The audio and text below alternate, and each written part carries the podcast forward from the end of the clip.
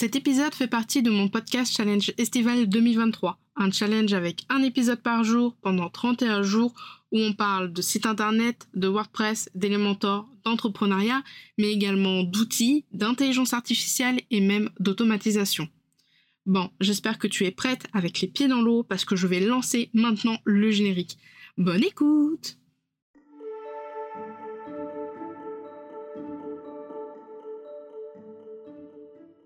Bienvenue dans la Pause Café, le podcast qui aide les indépendantes à comprendre l'entrepreneuriat et le web.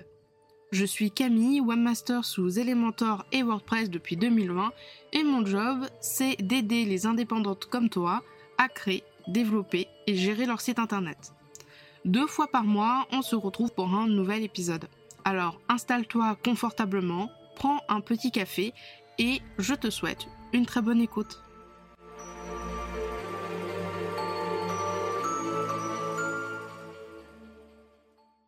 Hello et bienvenue dans cet épisode du challenge sur la pause café. Aujourd'hui, on va voir quelque chose ensemble euh, qui est peut-être nouveau pour toi et que tu ne connais pas tout simplement, c'est la maquette. Comment créer sa maquette soi-même, la maquette de son site internet soi-même? Alors, des fois, il y a des indépendants, des entrepreneurs, bref, des gens euh, qui vont aller voir un spécialiste ou une spécialiste, ça peut être un graphiste ou un web designer, ça dépend, pour faire la maquette de leur site. Mais parfois, je pense qu'il y en a certains d'entre vous, peut-être toi qui m'écoutes, qui aimeraient tester de faire eux-mêmes leur maquette, déjà pour s'entraîner et parce qu'ils n'ont pas forcément envie de déléguer ça. Peut-être parce qu'ils sont vraiment à l'aise avec euh, Elementor, Divi ou avec la création dans leur site internet et ils n'ont pas forcément envie euh, de passer par euh, une professionnelle et déléguer tout simplement ça. Aujourd'hui, du coup, je t'explique c'est quoi une maquette et comment, enfin, à quoi ça sert en gros, euh, les outils pour créer toi-même ta maquette et puis à la fin je te donnerai quelques petits conseils pour euh, tenter de t'aider dans la réalisation de ta propre maquette de site internet. Alors, avant de t'expliquer à quoi sert une euh, maquette, je vais tout simplement te définir. Quoique avec la définition, normalement tu vas à peu près comprendre à quoi sert une maquette. Mais enfin bon. La maquette, c'est une représentation visuelle statique d'une interface web, donc de ton site internet, en cours de conception. Elle va servir en fait de référence visuelle pour communiquer les idées, structurer euh, le site et puis faire l'apparence de ton site internet. Globalement, tu vas pouvoir ajuster euh, les dispositions d'image, la navigation, les zones de contenu et les fonctionnalités interactives. Donc, est-ce que va y avoir un fondu au déroulement de la page? Est-ce que le bouton va changer de couleur quand on va passer dessus? Etc. etc. Pour moi, il existe deux types de maquettes.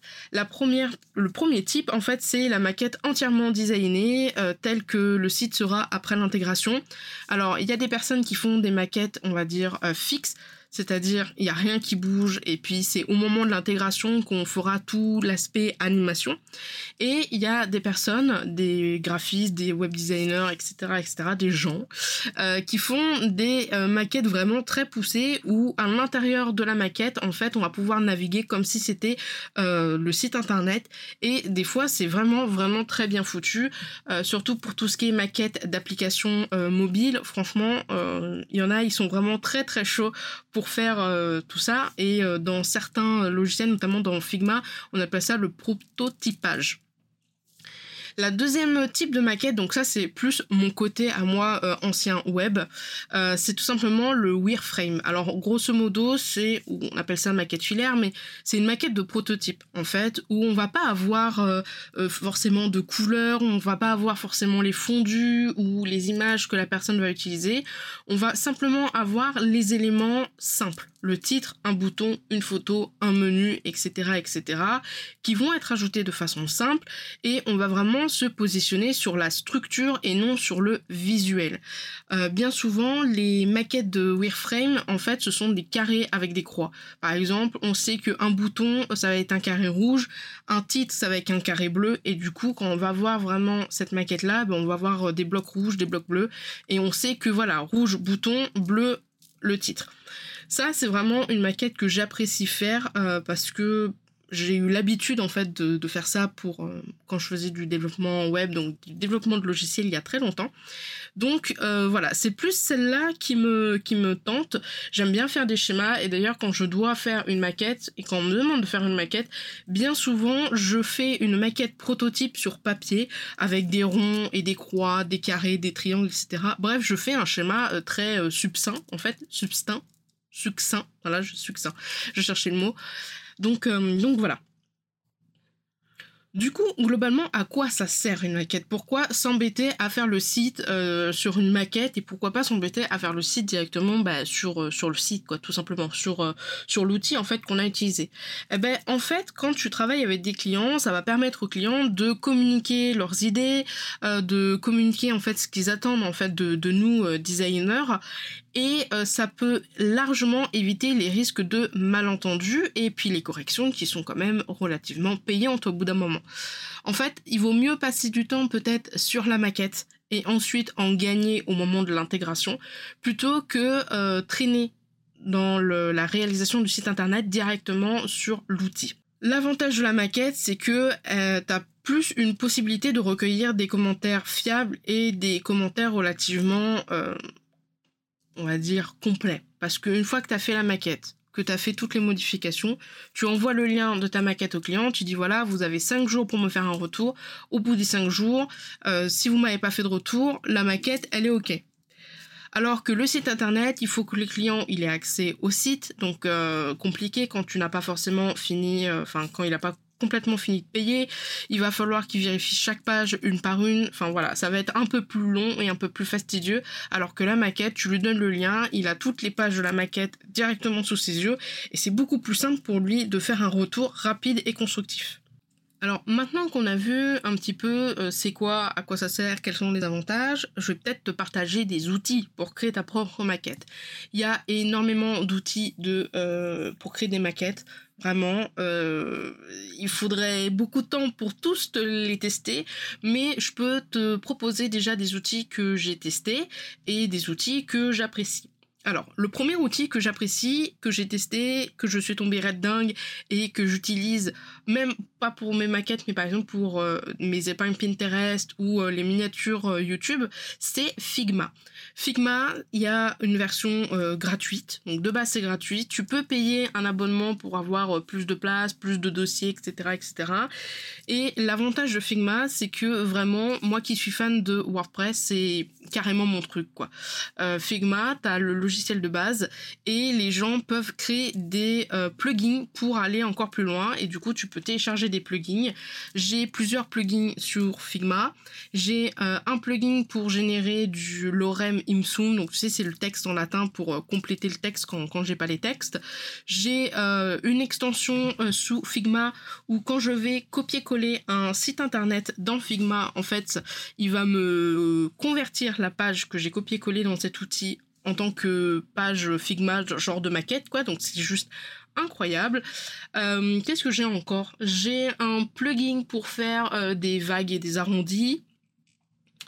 Euh, je dois avoir un autre plugin pour les images aussi. Ah, j'ai Unsplash, ce qui me permet de chercher des photos Unsplash libres de droit pour faire des maquettes directement dans Figma et du coup je suis pas obligée de m'arrêter de bosser sur cette application, passer sur Chrome chercher dans Splash, enregistrer, copier, voilà, j'ai directement le truc dessus. Donc franchement, Figma, c'est incroyable. C'est euh, relativement simple, en tout cas, euh, c'est pas... Je veux dire, toutes les applications de maquette sont relativement simples une fois qu'on les a pris en main, mais Figma, je veux dire, c'est assez intuitif. Euh, le menu, il est plutôt clair. Alors certes, quand tu vas vouloir des choses un petit peu poussées, genre faire euh, des diaporamas ou, ou autre, va forcément falloir que tu ailles chercher dans la documentation, que tu ailles faire des recherches sur euh, YouTube pour voir des tutoriels, ça c'est évident. Mais si tu cherches à faire une maquette de site euh, que tu n'as pas forcément euh, beaucoup de compétences dans tout ce qui est euh, Adobe XD, InDesign et tout, Figma peut vraiment t'aider. Donc voilà, n'hésite pas à aller faire un tour. franchement, c'est super pratique. Et pourquoi je l'utilise pour mes miniatures YouTube et pour les visuels sur Pinterest? Tout simplement parce que en fait, sur Canva, quand tu vas vouloir sélectionner plusieurs visuels, il va te tout télécharger en zip. Et une fois que tu auras téléchargé en zip, il va falloir dézipper. Et franchement, ça me prend du temps, ça me fatigue.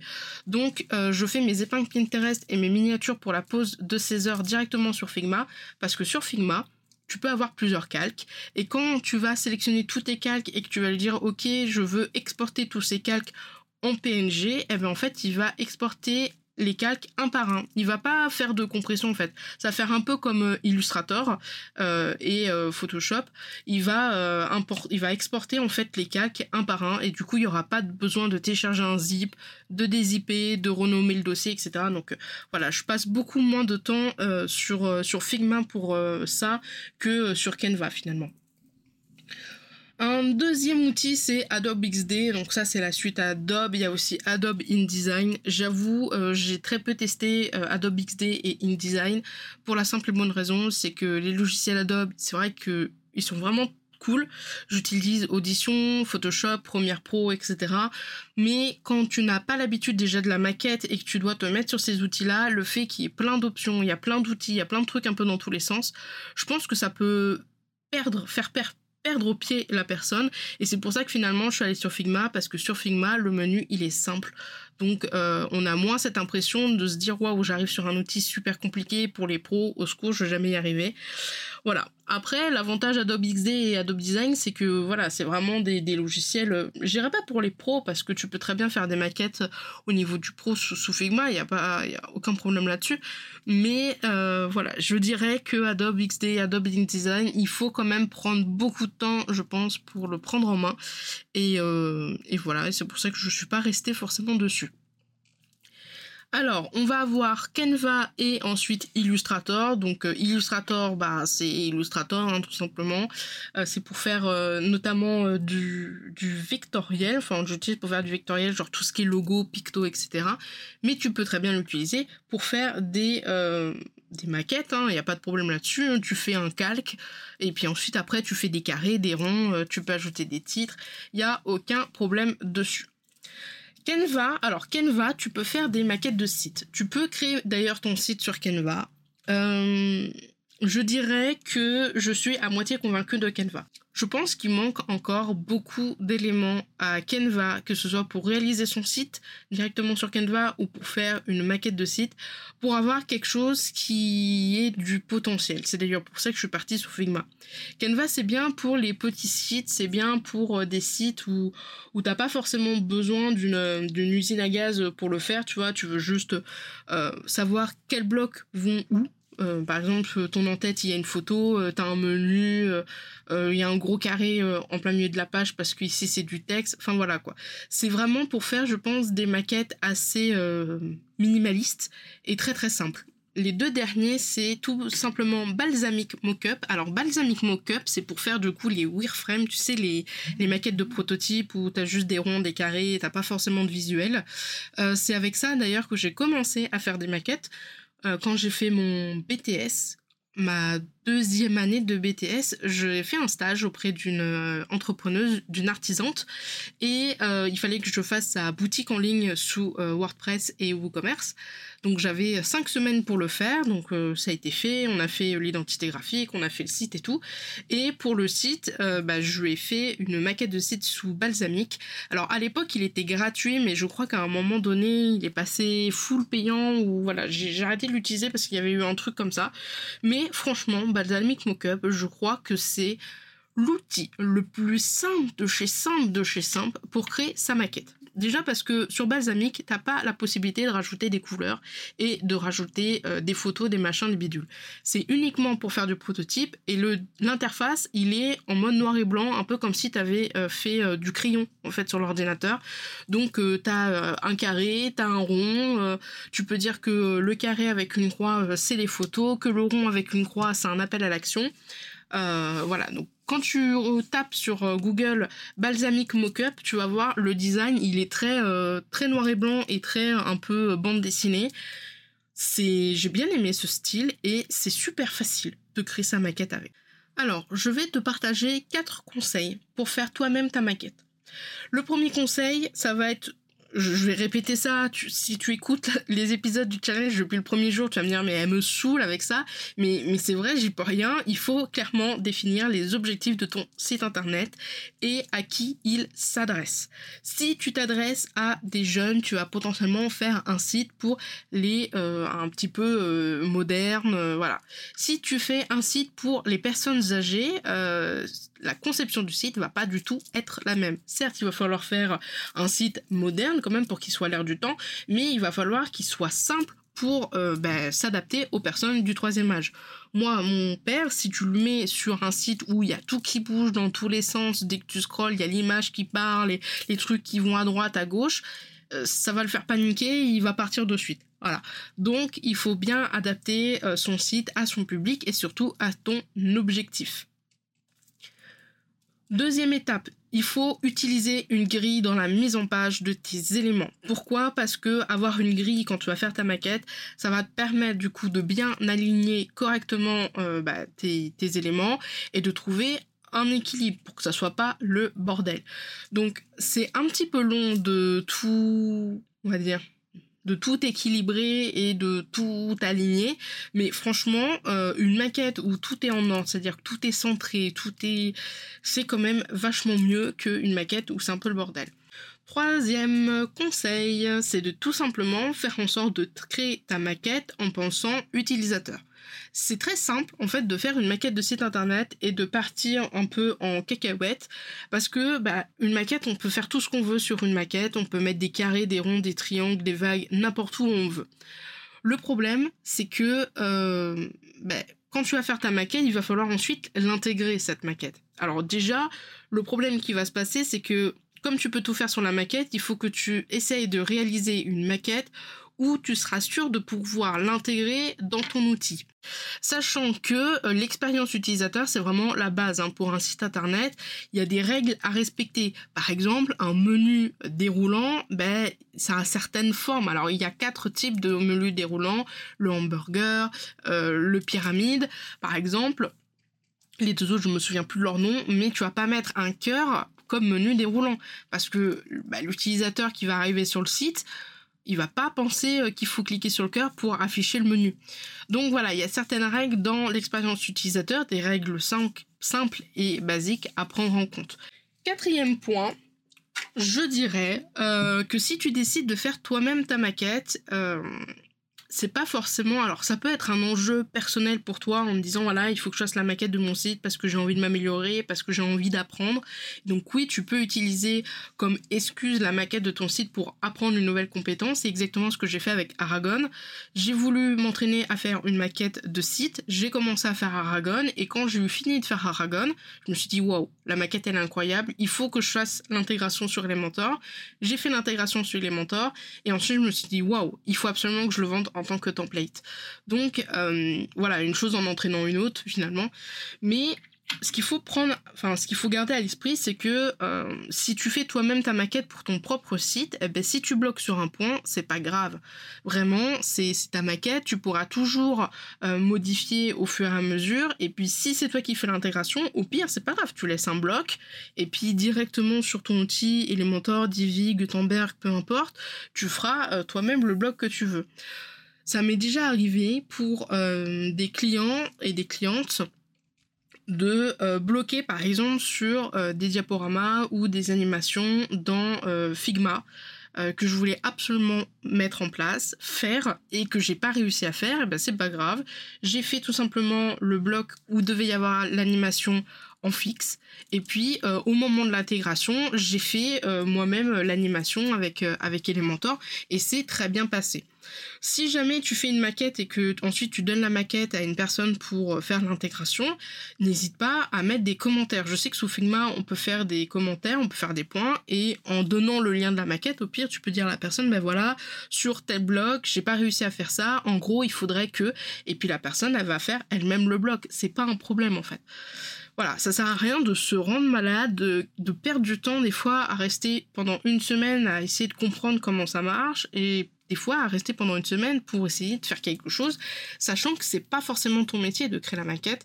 Toi, tu crées certainement la maquette pour euh, bah, faire ton site internet tout simplement, et puis euh, pas forcément déléguer parce que tu n'as pas les moyens ou parce que tu n'avais pas envie de déléguer. Euh, mais ça doit pas forcément te prendre une à deux semaines à faire ta maquette, quoi. Donc c'est pour ça que je préfère les maquettes prototypes parce que les maquettes prototypes, on n'a pas ce, problème-là de visuel. Hein. c'est vraiment juste la structure, c'est le squelette. Et quand on débute dans la maquette de site, c'est vraiment quelque chose qui est beaucoup plus accessible et beaucoup plus simple à mettre en place plutôt que de faire une maquette vraiment sous Figma où, où c'est vraiment euh, le site tel quel il sera après l'intégration.